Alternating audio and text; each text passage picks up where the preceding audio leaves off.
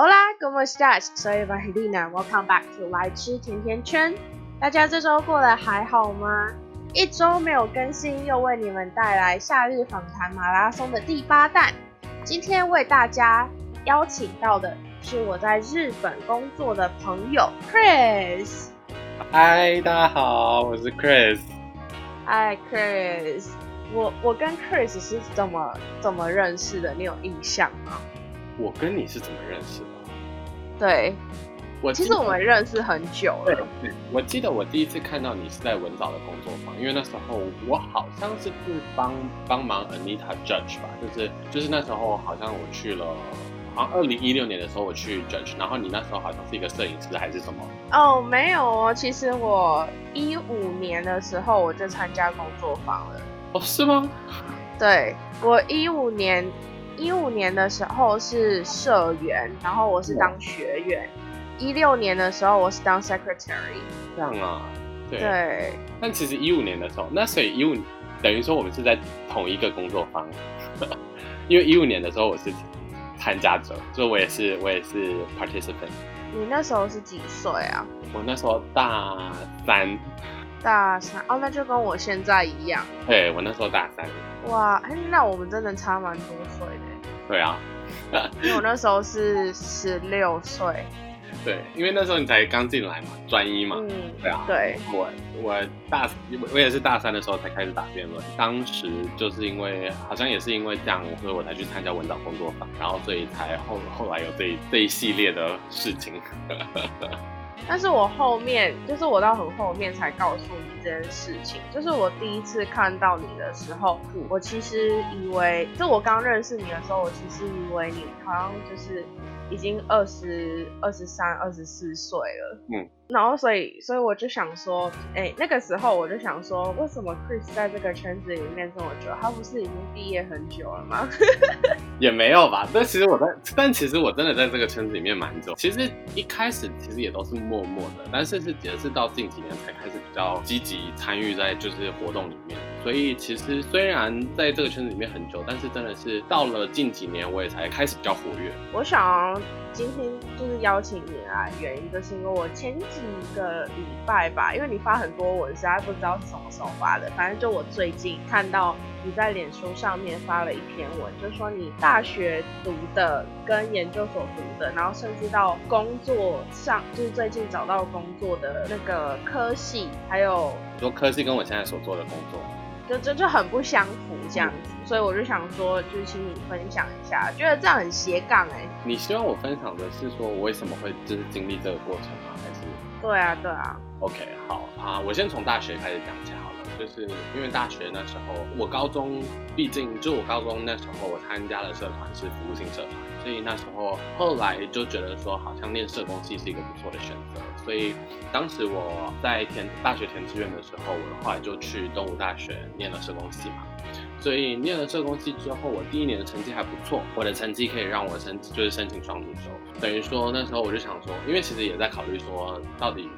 啊想要什么，想要什么科系会比较好。其实想了很久，但是因为之前啦，我觉得我这个人好胜心比较强，所以我就觉得那我就要选一个就在东吴里面最好的科系。所以那时候我才去读了法律系这样子。我看到法律的时候，其实我有吓巧，因为就相较之之下，法律系应该是比社工系对，所以等于说，其实那时候我在大学的时候，其实大大部分的我身边的朋友啦，因为毕竟他们可能没有双主修的，或者就是只是在社工系里面的同学。他们其实课都算是很平均，但因为其实法律系它课很重，你要读的东西很多，然后你要熟悉的东西很多，你的书也会买一堆啊，然后你的考试也是就是不会比别人还少。进到法律系之后才发现，哦，原来真的是另外一片天地，然后会需要有很多的准事前准备，跟就是可能事后你考完试之后，因为法就毕竟法律这个东西就是很多不同的东西都是息息相关的。所以它有很多东西都是连在一起，等于说你一个部分没有读好，可能你之后往后就会就会一塌糊涂。等于说你就算你把考试考过了之后，你可能啊，你后面接接着有更深入的课程，或者是更更艰深的法条啊什么什么东西的。那些如果你前面基础没有打好，后面一样惨。所以等于说你事后还是会有会有需要一部分的时间去练习或什么。然后这也是为什么后来，因为其实我应该是对我来说，我不排斥法律系，因为我觉得法律系对我来讲，它真的充实我。大学生活当中很大的一部分，因为我觉得念法律来讲虽然辛苦，但我觉得很就是让我的生活其实蛮充实的啦。你多一项专业嘛，多一个强项，所以其实我那时候才在就是在社工系，后来在选实习的时候，我后来才去法院，主要是处理就是少少年犯罪那一块的事情。对，所以我就觉得好像就是让我的生活可以过得就是过得蛮充实的。但是的话，因为对我来讲，毕竟我不是本科，就是等于说就是我不是本来的专业就是法律系。所以其实，在追别人的过程当中，其实其实蛮累的。嗯，所以后来我就会觉得说，好像没有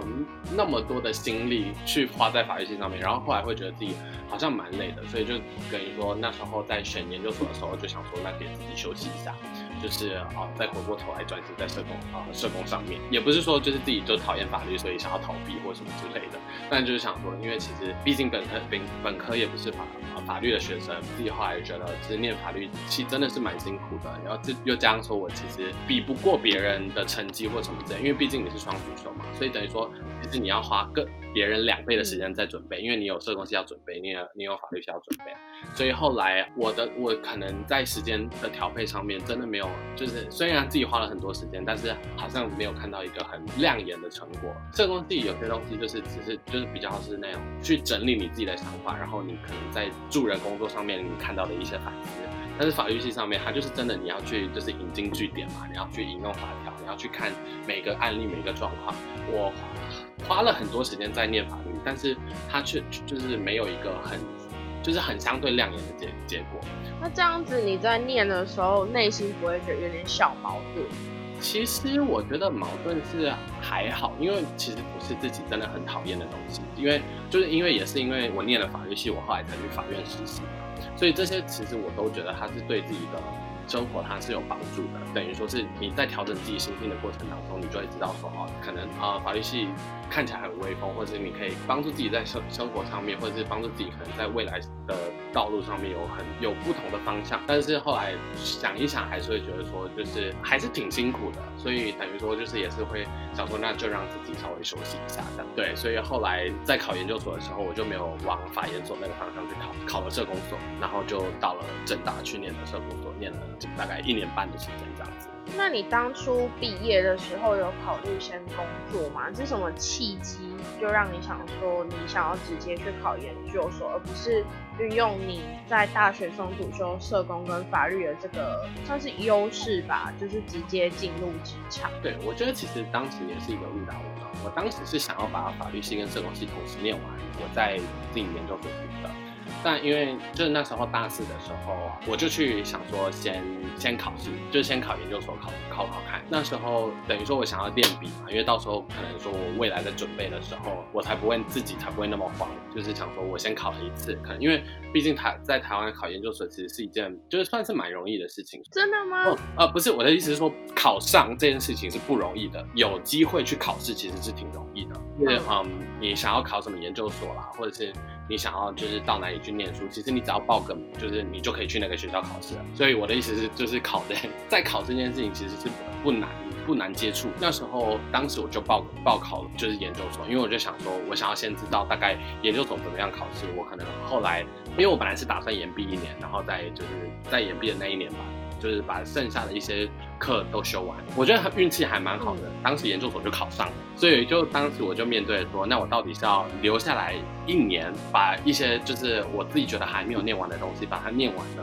还是我直接去研究所？法律系可能在我生活的重心，它其实虽然它有帮助，但是其实没有那么的大，而且就算我如果要去跟别人比啊，可能我要去考律师啊，我想要去。啊，考一些司法考试什么的，我毕竟不是本科出来的学生，对，等于说，因为他们本本来就是本科系就是法律系，所以他们花的时间就是全部都在法律系上面。那因为同当当时我是两边都都要顾，虽然花了很多时间准备，但是可能成绩没有办法像啊别人那么的好，所以我后来就自己的规划上面做一些调整。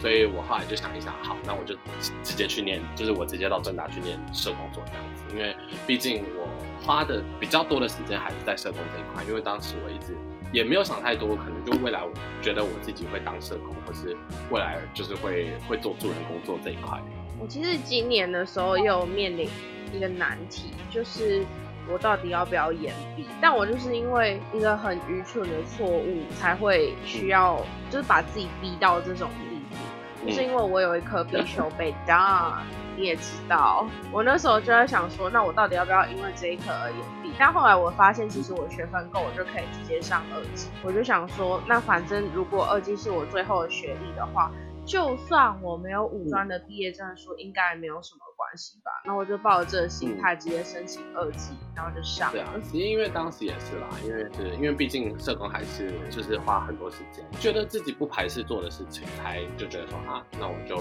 继续念社工念下去。毕竟也是自己喜欢的，也不是说，因为其实我当时选了选了法法律系，毕竟也是觉得说啊，它它是东吴最最好的科系，所以我想说我我我去选了它。我其实成绩也不差。但是只是就是觉得，呃，没有像是那些法律系本科的那些成绩好的同学那么好这样子，对啊，所以后来就自己折中，后来我还是就是选择了去正大念社工所。那你说你去正大念社工所之后，你怎么又双又又又念的那个国际关系？后来我其实会往国际关系这这个方面跑，也是因为其实呃我在大学的时候其实没有花太多时间去准备，就是你也知道，我觉得我第一次参加文藻。是大三的时候，就所以是其实是蛮晚的，所以我接触到就是我我虽然已经进圈子有一点时间，但是我真的到我是到文藻之后，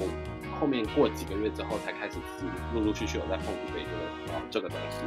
因为当时我又有双主修，当时在大大学的时间啊，又做了自自己也做了其其他很多很多不同的事情，就因为我就觉得大学嘛，就是你想要多尝试就多尝试。但是后来我自己到了大四快毕业的时候，甚至是就到了研究所之后，开始比较积极的去打理。第一个是我那时候去参加了一个国际比赛，叫上海国际应变公开赛，就是 CDO。然后那那一年我去参加的时候，其实我就发现说啊，原来我自己的英文是很不够的，然后我自己的视野是很不够的。第二是语言语言能力，是因为参加那个比赛，我自己有吓到说，哦，原来大家语言能力都可以这么好，所以我真的不是不能，因为自己可能在台湾，可能英文成绩比较好，或者是怎么样，就沾沾自喜，我就觉得说，哦，好像我我也该去，就是多增进一下自己的英文。然后第二，因为底背这个东西你也知道，它很吃，就是不同的视野、不同的角度、不同的不同的看法。后来我就是嗯，对，参加那个比赛之后，哦，听到很多不同的很厉害的 debater。我后来才觉得说啊，好像可以训练自己这这一个方面的能力。念了社工，后来因为其实我其实后来念了社，就是念了社工所之后，就就开始等于说啊，社工所的内容跟我 involve 在 debate，就是等于说我参与在 debate 的时间时间上面，其实我就是这这两个东西在在平衡嘛。也不是说社工这个东西我就完全放掉，因为其实就对我来讲，就是我觉得社工怎怎么样都可以，就是啊，因为以前。我以前在上大学的时候，啊，我们社工系的老，社社工系的老师就会跟我说，其实你不一定要当社工才能做社工。所以我自己一直很铭记的这一句话，其实其实我觉得助人工作这件事情，其实是不管什么时间都可以。其实底背他后来就是你自自己想一想，它就是一个为了，for example，为了解决社会问题，或者是为了解决什么样的问题而存在的，不然你就不需要去辩论这些东西。所以其实对我来讲，它某种程度上是契合的。等于说，我并不会觉得说我一定要去当社工，一定要去就是跟着个案每天跑啊，或是就是每每天都要去服务其他人什么。这种工作我才是能够去帮助我未在我未来的规划上面，这个东西不会是唯一一个选择啦。就是这可能在我未来，就是你对对对对人生规划上面有很多其他的。然后第二是我觉得再加上就是因为底背这件事情，它其实帮助我看到很多不同的议题，很多不同的面向。或者是跟啊，不管是政治上啊，还是社会上，等于说，其实我在我在底背上面，其实慢慢的有找到一些不不同的兴趣，所以其实我就有在在在我念第一个研究所时，其实花蛮多时间在练习底背，还花蛮多时间在投入底背这件事情上。然后也开始去参加一些，就是出国去参加一些比赛啦，去看看就是看看别的国家不同的 debate 怎么样啦。所以后来我社工系念了一年半之后，那我就想说出国去看看，因为也等于说，第一是毕竟可能在台湾的社工环境环境，他在台湾的环境里面对社工来讲其实不是太对，不是太友善。第二是。薪水嗯不算高，就是也不是说低，但是他的薪水真的是不不高。但是他要做的事情，像可能一个一个社工，他的个案就有可能一两百个，或是甚至就是要一个个个公部门跟私领域其实又不太一样，但是可能公部门他一次处理就是很多很多不同的案子，就像我以前在育幼院啊，或者在法院里面，其实真真的是看到说，就是啊一个社工真的要花很多很多努力去，真的要花很多的心力跟很多的时间跟努力在在上面。当然我我不是说我不愿意花这些时间跟努力。但是我就会觉得说，好像就会觉得自己那个热情有点被有点被磨掉。当我去实习的时候，当我看到这些就是很辛苦的事情，但是社工他可能得到的酬劳又是只有那那一些，所以我就觉得自己就觉得蛮可惜。所以我就会觉得说，好，那我可能就让自己休息一下，调整一下，可能可以去。国外看看，然后也帮助我说，可能我可以去了解一下不同的国家，他们在啊不同的科技上面，他们就是等于说，我也是说，也是等于说要让自己往不同的专业去发展，因为我就，我觉得说我也不想要只有就是社工唯一这个选项，所以当时我才申请了去中国交换，所以我后来去了北大念了社会。对啊，其实就是我很常听到别人把社工跟志工两个东西弄搞混。他们就会觉得说，那你就是在做志工，为什么你还还需要薪水，还要给你可能三万多块？可是当这个东，当我们把薪水拿去提到其他的科系的时候，他们可能又会说，啊，我这个科系出来才才三万多块而已哦。他们很容易去忽略社工为这个社会还有。那些受害者或者是需要帮助的人带来的对，因为我觉得它是一个很大的迷思啦，就是，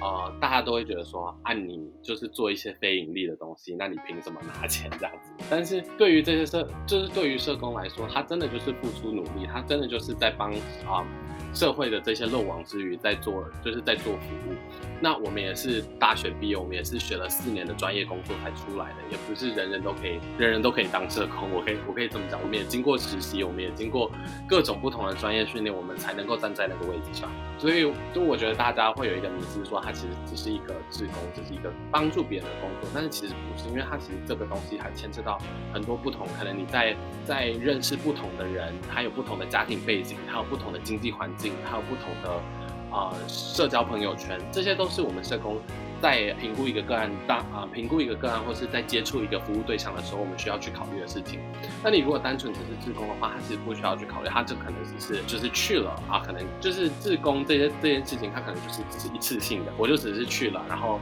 就是可能帮这个社区做了做了一些什么样的事情，然后就没了。就是社工这个东西，它其实是持续性的，它有个案要追踪，它有啊可能不同的面向要去考量，可能这这个服务对象他今天又接触了哪些哪些人，这些都是我们就是要去追踪要去思思考的，然后再回过头来去评估说，那我们要去提供什么样的资源给他们？社工他其实要做的事情比志工真的要要来的多很多，所以我一直很希望可以去打破一个迷思，说其实社工。不单单是只有啊服务这件事情，它其实还有很多的背后的专业在支撑。对，但后来就是啊会嗯。就是回回过头来也是因为就是后来就是觉得自己的热情有点被磨掉了，所以才啊去了北大。然后去了北大之后就觉得就是在北大那那个学期里面，我自己觉得在自己在国外念书的生活其实蛮蛮有趣的，然后也蛮新鲜的啊。因为加上我自己有打底背的关系，然后我觉得国际关系这个议题其实是在底背上面很常见的，所以我后来才又才又换了一个领域这样子。所以我现在就是在做这，因为因为我现在等于说也快毕业了，所以。等于说，就这两年的时间，啊，我就是都都完全就是投入在一个关系里面这样子。等于说，我也是让自己达到一个平衡，也是等于说，也让自己可能不同的角度跟不同的视野当中。去摸到一个，就是好像自己跟 DIP 也有关系，或者跟社工稍微也有关系，因为我觉得就是国际关系里面，它其实还有也有很多块，那包含就是一些国际组织的人道工作啦等等的，其实或者是国际组织去解决社会问题，其实它都是一个跟社工可以有关联的东西。虽然所以虽然说我现在念的是国际关系，我并不觉得说它就完全跟社工脱节。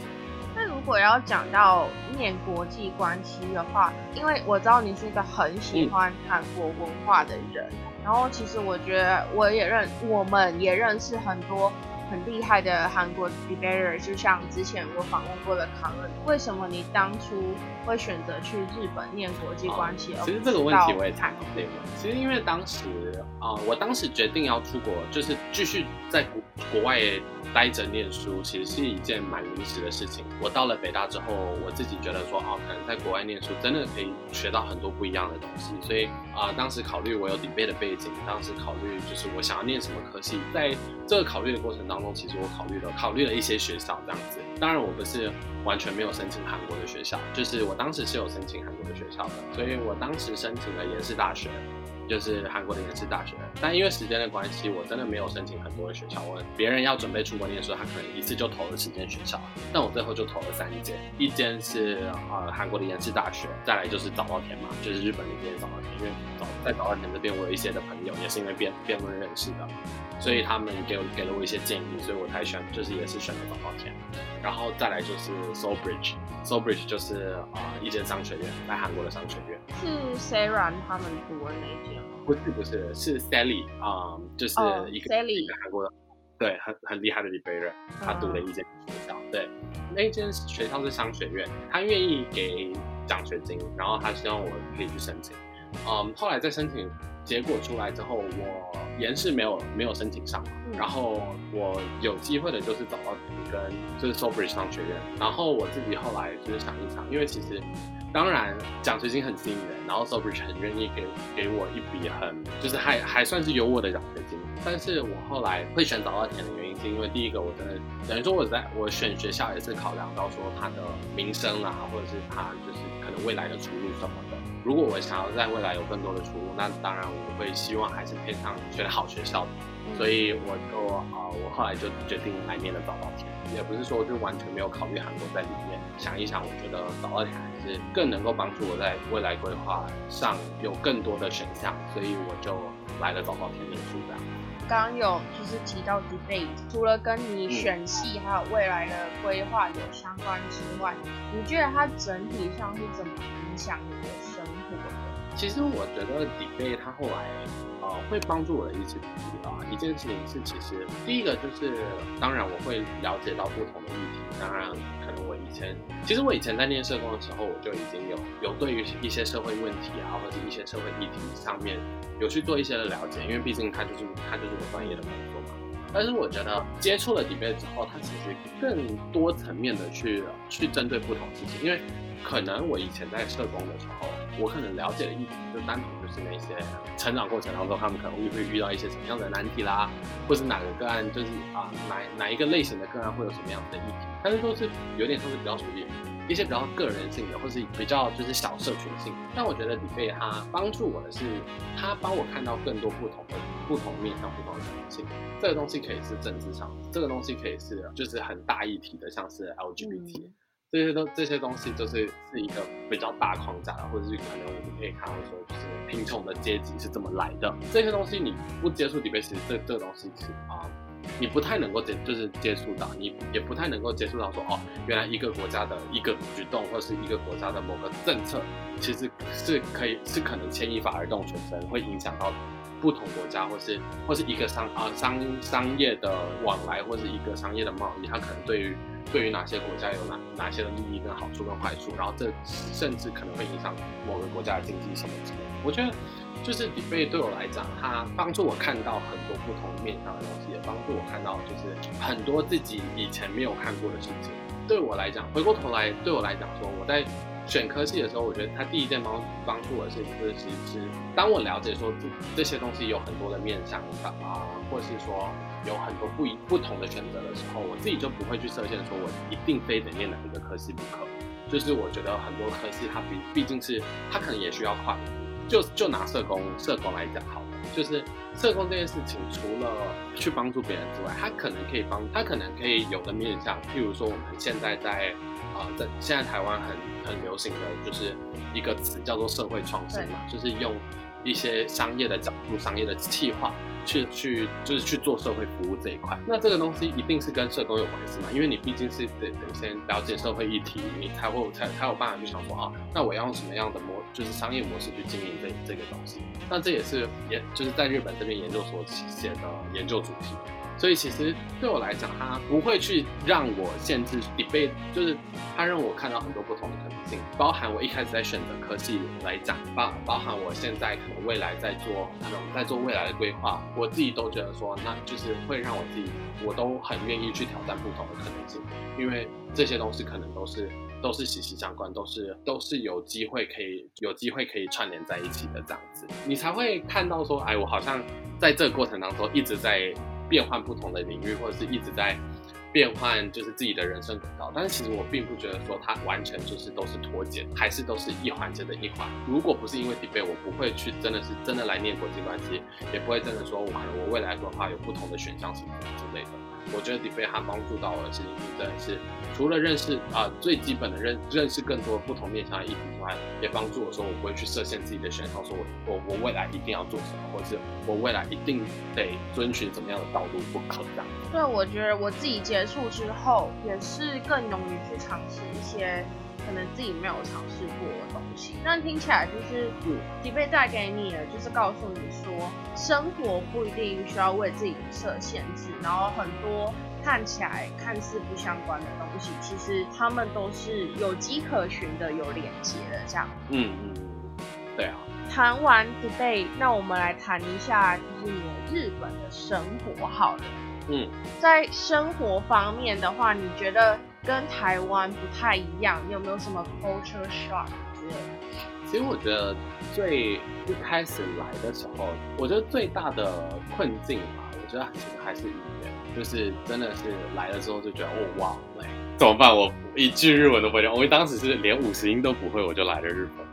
然后我就觉得当时其实就直接冲了一波哎，对，其实有有有被自己的勇敢吓到了一下，就是虽然就是自己当时很勇敢的，就是想要想要来日本念书，但是当你不能够用语言去沟通的时候，其实是一件蛮困难的事情，就是包含你在生活上啊，或者是就是你会遇到很多很多不同的杂事，然后你要申请什么文件啊，或者是你可能要去，因为像刚来日本念书，你毕竟有一些一些手续要办嘛，刚到这边，然后。刚进到宿舍，可能宿宿舍这边，毕竟你是一个呃国际学生，所以你你有很多的手续要去那些什么市公所啦、区公所去办这些东西。所以是当当下刚过来的时候，其实还蛮还蛮困难的。但好在就是就是其实还是有宿舍一些我们叫做寮长，就是宿舍的一个服务员，帮我们处理这些，就是会去帮忙带着我们处理这件事情。会工团还是会觉得说，其实还是蛮困难的啦，就是其实你不会语言这件事情。还是觉得还是会让自己就是在生活上面造成一定的不便，所以我觉得这是第一个，就是第一个 culture shock。然后第二个啊，以前都会觉得就是可能在台湾就会听听到说啊，日本人都很客气啊，或者是日本都就是都是都比较压抑什么的。但真的来日本之后，好像真的能够去体会到他们那个比较压抑的个性，跟就是他们的那个民就是民族性跟压抑的性格，或者是。虽然就是他们会很客气、很礼貌，但是就是其实你能够感受出来人跟人之间的那个距离。但我也不是说就是这个或许也是一种刻板印象或什么之类的，就是因为可能我在台湾听了，所以我在日本才会就是特别去注意注意这件事情。但是我自己后来就觉得说，哦，好像真的有的一个情形，有一个状况这样子，我觉得其实蛮蛮有趣的，就是看看日本人怎么生活。那曾经就是你有。被日本人明示暗示过什么，但是你没有听懂、没有 get 到的那种经验吗？我觉得这个这个东西对我来讲是比较还好的，因为其实第一，我的学校啊，我在找到甜点的科系是几乎所有的所有的学生都是国际学生，就我的那个不，就当然其他院我是不知道，但是我的学院的话是几乎所有的学生都是都是外国人，我们真的很少日本人，所以我第一个接触到日本就很少。然后第二是，当然我会接触到一些一些日本人，毕竟我我在在日本也也是有在变圈待着嘛，所以我也是有接触到一些就是一些日本的朋友。但因为是其实在日本变圈，大家还是比较外就是外放一点，因为其实毕竟大家来了辩论嘛，所以大家一定会有某种程度上就是比较开放的思维。而且毕竟他们又是可能有一些就是有一些会来辩论的，可能都是啊在国外可能有待过几年啊，或是可能。之前有在国外生活过的一些朋友，所以其实对我来讲，这些东西没有对我的生活造成太大的影响。但是我觉得有几次的意外是说，就是可能我在路上的时候，或是在我在电车上上面的时候，呃呃，好比说我可能会讲讲中文，或者是我好比说我可能会啊、不小心可能东西比较多就撞到别人或什么之类的。有一些真的是有一些日本的老人就会比较比较 aggressive，就是会虽然他他们不会出声，但是他会瞪你。当然也我我为什么讲中文也要瞪？我也不知道，就是可能他们觉得就是你就是外国人，所以我会觉得有一些小意外啦，但是不至于说会到影响生活太大的太大的部分。我会觉得，当然，当然，我也不确不确定是不是只有老人家，可能也许年轻人也会有也会有不同的思啊、思考跟想法，我我不知道，我不确定。但是我我遇到的就是之前的几几次的比较，也不是说不愉快，但是就是会会让会会吓到自己的，就是哦，可能你可能在车上当中，或者是你可能就是可能不小心撞到别人或者什么之类的，然后他可能就看你是外表，可能是一个外国人的外表，他就会比较不屑这样子。我觉得大概我有体会到，大概就是这样，但其实是体会到人家所说的排外性。对对对对对，但也不至于说就是会影响到自己生活太太多啦，对啊。日本的，你刚刚有说你就是在日本也是有待在音电圈，那你觉得日本的音电圈是怎么样？第一，我其实是蛮蛮享受的，因为其实大部分的，就是变圈的伙伴其实都啊、都蛮友善的，因为其其实大家毕竟都待在一个一个社群里面。然后其实我觉得蛮感动的是，因为大家会觉得说，可能日本人比较会，就是像像我刚刚讲的，可能日本人会比较排外啦，或者日本人会比较就是有自己的圈子什么之类。但是我觉得的归属感其实还是有的，就是我觉得大家还是会觉得，就是大家还是会让让让我尝试的去打进他们的圈子里面，就是他们偶尔还是会约我吃饭啊，偶尔还是会跟跟我一起出去玩啊、什么的，然后偶尔可能像我之前在我家煮的火锅，他们也是会一起来吃之类的。然后我觉得在日本变圈，第一是因为呃跟台湾比较不一样是，就是台湾就是没有没有限限制你什么时候会就是会想要来打辩论，或是你想要就是什么时间加进来或者什么啊退休之类的嘛。那我觉得在日本比较不一样，是因为其其实在日本他们的学习轨迹跟后未来就是后来找工作的的轨迹其实是蛮确定的。他们就是因为他们等于说他们从大三就会开始陆陆续续开始找工作，开始就是去啊、去啊、做哦，有那个什么就业博对览会，对对对对不对？就职活动，就他们他们叫就职活动，他们就会开始去啊、去公司面试啦，去他们要打辩论的时间其实真的就是比较短，当然也不是说他们呃大三大四就完全不打，但是因为大三大四他们还有其他的不同的事情要忙，他们可能就会比较就是啊、distance 一点，就是他们就会让让自己跟辩论稍微就是稍微休息一下，专心去找工作，所以他们大部分会打辩论的人。其实都是就是大一，就是比较活跃的人，大部分都是大一、大二。当然，就是你如果大一、大大二有打出有一直都待在圈子里面，可能你大三、大四还是会定时的回来。但是我啊、我觉得在日本变圈比较不一样的是，就是他们真的就是从从大一就开始开始陆陆续续的打打到可能就是啊打到开始找工作啦，或是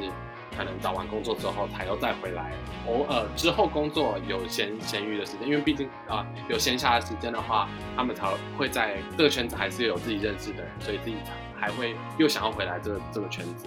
那这样相较之下，他们是不是比其他国家的选手更不利一点点啊？因为我知道很多选手他们都会去参加像 W WDC 或者是 Austro 之类这种大型的比赛。那如果你只有两年的时间可以冲刺的话，其实对日本的选手来说，他们是需要很努力的去冲刺的、对啊，所以其实我觉得他们蛮努力的，而且等于说他们其实很重视传承这件事情。我我不知道会不会是这个是不是也是因为日本人他们比较就是重视所谓的就是后辈，就是前后辈的传承，可能我不知道是不是日韩都这样啦，但是他们就是在日本这边，他们就是真的很重视前后辈的传承嘛。前辈可能在打的过，就是有一些比较厉害的前辈，他们就很重视说，我一定要把这些东西传给后辈，所以他们一直以来都会有后起之秀来，一直以来他都会有前辈去带着后辈，然后后辈可能变成前辈之后，他又会有就是一直都会有那个轨迹一直传承下去，不至于到说完全完全没有办法进入那个就是 WDC 的窄门或者什么之类。当然，我觉得其实日本在打比赛的成绩有时候其实都蛮亮眼的，包含可能你看在你要 Grand Final 也是有一队日本队啊，所以其实我并不觉得说哦，日本只有两年时间就就没有办法真真的打出自己的一片天或什么之分，因为其实他们都是很就是都是很还蛮自己会会蛮愿意花时间去练习的，而且主要是因为我觉得日本的圈子也很紧，然后日本就是真的是练习的机会也很多。所以大家不会啊，大家不会松懈，所以大家还是会很愿意自己花时间。可能虽然你找工作比较辛苦，可能你在啊不同的时间点有不同的事情要做，但是大家都还是就是那个圈子，只要还在，我觉得大家练习的机会都还是有那很常在 YouTube 上面看到日本人调侃自己，或者是甚至他们跟其他的国家的 YouTuber 合作的时候，讲英文的时候，都常常被说有怪腔怪调。你去了观察，就是你可能有时候练习的时候是有这种听不懂的困难之类的吗？其实我觉得这是一个名词，就是其实你听久了真的会习惯，就是他你就会知道说他们的想要表达的意思是什么。所以我觉得其实口音对我来讲不是太太重要的事情，因为回过头回过头来说好了，因为日本为什么会有不同的口音，就是因为他们的片假名系统，他们的发音是就是他们的英语的发音，或是就是一些国外拼音的发音是由片假名来来组织的，他们片假片假名。当他们用片假名来用用在国外的单词或单词上面，他们自己自然而然就会把那个单词发成他们片假名的字。哦，是这这个原理哦，我从来没有听说过。所以他们的片就是片假名，也不是说限制了他们很多，就是因为他们会读片假名，因为他们就是把这些单词都以片假名的发音的方式来发，所以才会啊，有时候你并不是能够太听懂他们就是。想要表达的东西，但是我觉得这个东西是可以习惯的，并不是说就是他们因为讲就是就是他们非得要讲怪腔怪调，是因为他们本身在学习的体系就是完全不一样的，所以说不定是我们讲的东西，他们才觉得哈你在讲什么？对，因为他们自己毕竟他们就是在学这个体系，学这个发音系统，能够自己去自如的转换出，我觉得那个东西是有是是有限制的，因为我觉得。毕竟语言这种东西不是真的，啊，就像我学语言好了，我也不是对每个语言都有天分，所以可能有些人他他想要就是他想要尝试的去表达，但是他可能他的表达的方式就是这样，他的表达方式可能没有办法一时之间转过来。对啊，可能他们就是二十几年，或是三，就是啊，像如果你是大学生哈，你就二十几年全部都在用片假名的体系，你突然要来英文辩论，你突然要来用一个很正式的英文来来翻，我觉得其实其实对他们讲是困难的。但真的，to be very honest，我那时候在你要听他们讲的时候，我真的是听不懂。对对，我觉得会听不懂是很正常的事情，也不是说你听不懂就是哦不正不正常的事情。我就自己觉得说，因为你当你真的能够去了解他们为什么会有这样的发音，为什么会有这样子的，就是这样的方式去表达他们的，就是他们的单词的时候，你自己就会觉得，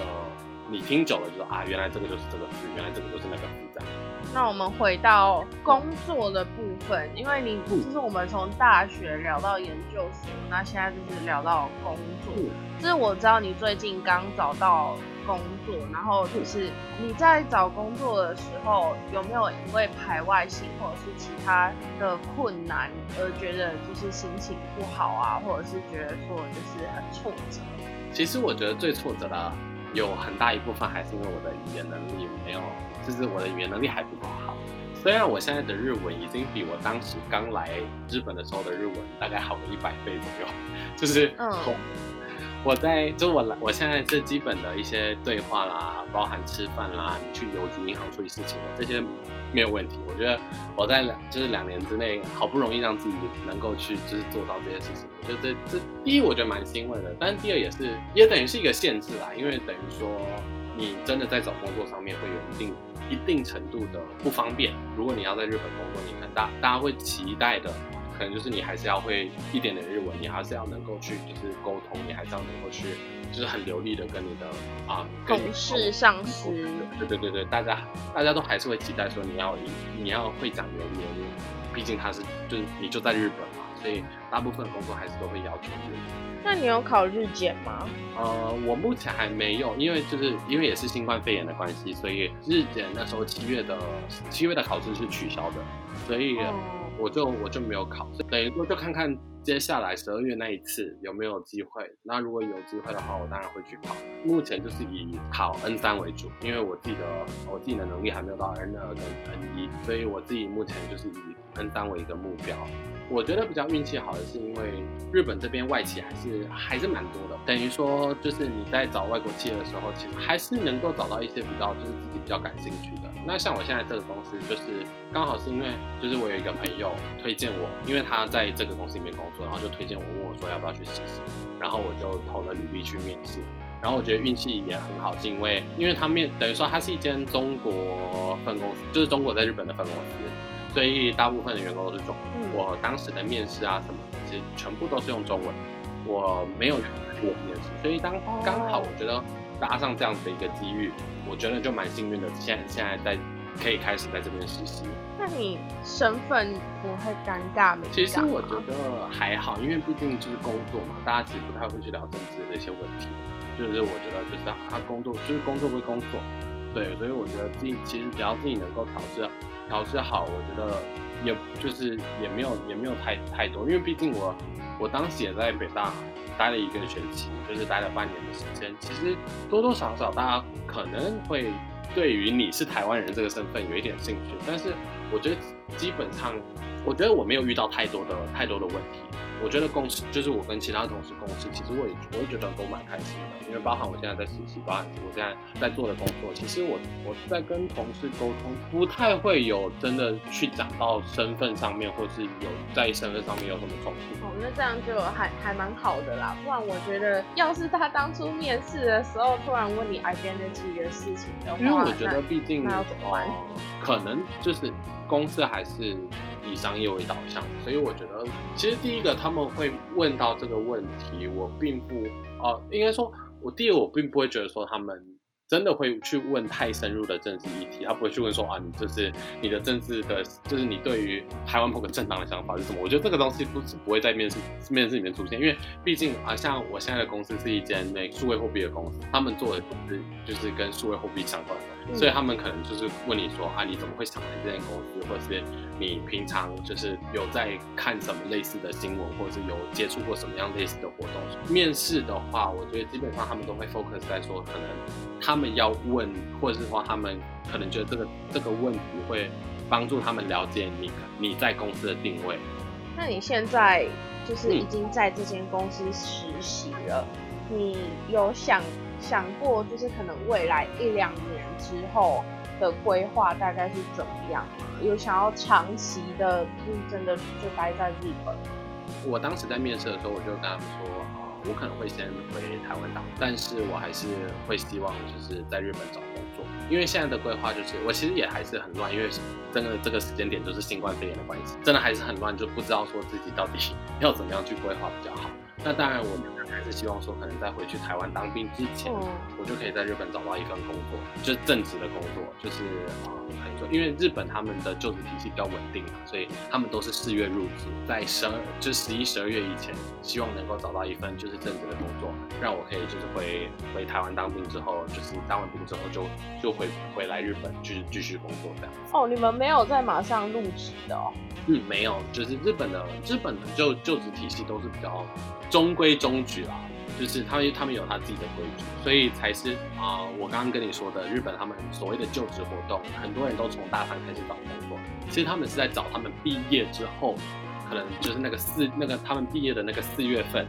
入入职要做什么样子的工作，所以其实大部分的就是训练啊，大部分的就是招聘啊，其实都是往那个四月份入职的。那个方向去做，所以大家都是差不多都是新人，大部分都是从四月开始做的。哦，原来是这样。对，当然，每个公司还是有每个公司不同的规定啊。但是大部分的公司在日本就是比较啊比较日系的公司，或者就是跟日本的啊模式比较像的公司，都会都会是这样子的哦，就是四月份开始工作。所以等于说，我现在也就是想说，能就是在这几个月赶快再加紧加紧努力一点，赶快再找工作，然后可以。让我就是好好回去当兵，然后再回来，呃，回来回来继续工作的。不过现在疫情这么卡，你要从日本回来是不是也蛮麻烦的？对啊，所以现在就是我现在也都就是还在想要怎么办，因为其实因为你也毕竟说，毕竟现在你你也不知道说这个时机点到底回去比较好。那加上因为我现在实习又签了三个月嘛，所以我做实习会做到十一月。那最早我也是十一月才才回台湾，先 focus 在找工作吧，就是之后的事情，我觉得之后再再看看，因为疫情疫情这个东西真的是很不确定，然后它你也不知道它什么时候会会好，什么时候会变得更糟，且战且走，边走边看，对啊。那我们今天就是聊了，呃，为什么你觉得你你大学的时候会主修，然后研究所为什么会去交换，然后后来到日本的国际关系，以及你现在找的实习的工作，然后还有变圈等等。就很谢谢 Chris 今天跟我们分享了他的生活，然后还有在日本的一些感悟。如果你有听到呃，如果听到 Chris 讲的东西，然后有想要给我们回馈的话，就可以在 First Story 的地址下面留言，或者是找到我的 Instagram e d o n u s with Eva。那如果你觉得直接传小盒子给我太赤裸的话，也可以找到我在 bio 上面的那个 link tree，点开之后就可以看到我的 email，写信给我。那我们这集就到这边喽，那我们跟大家说拜拜吧，谢谢，拜拜。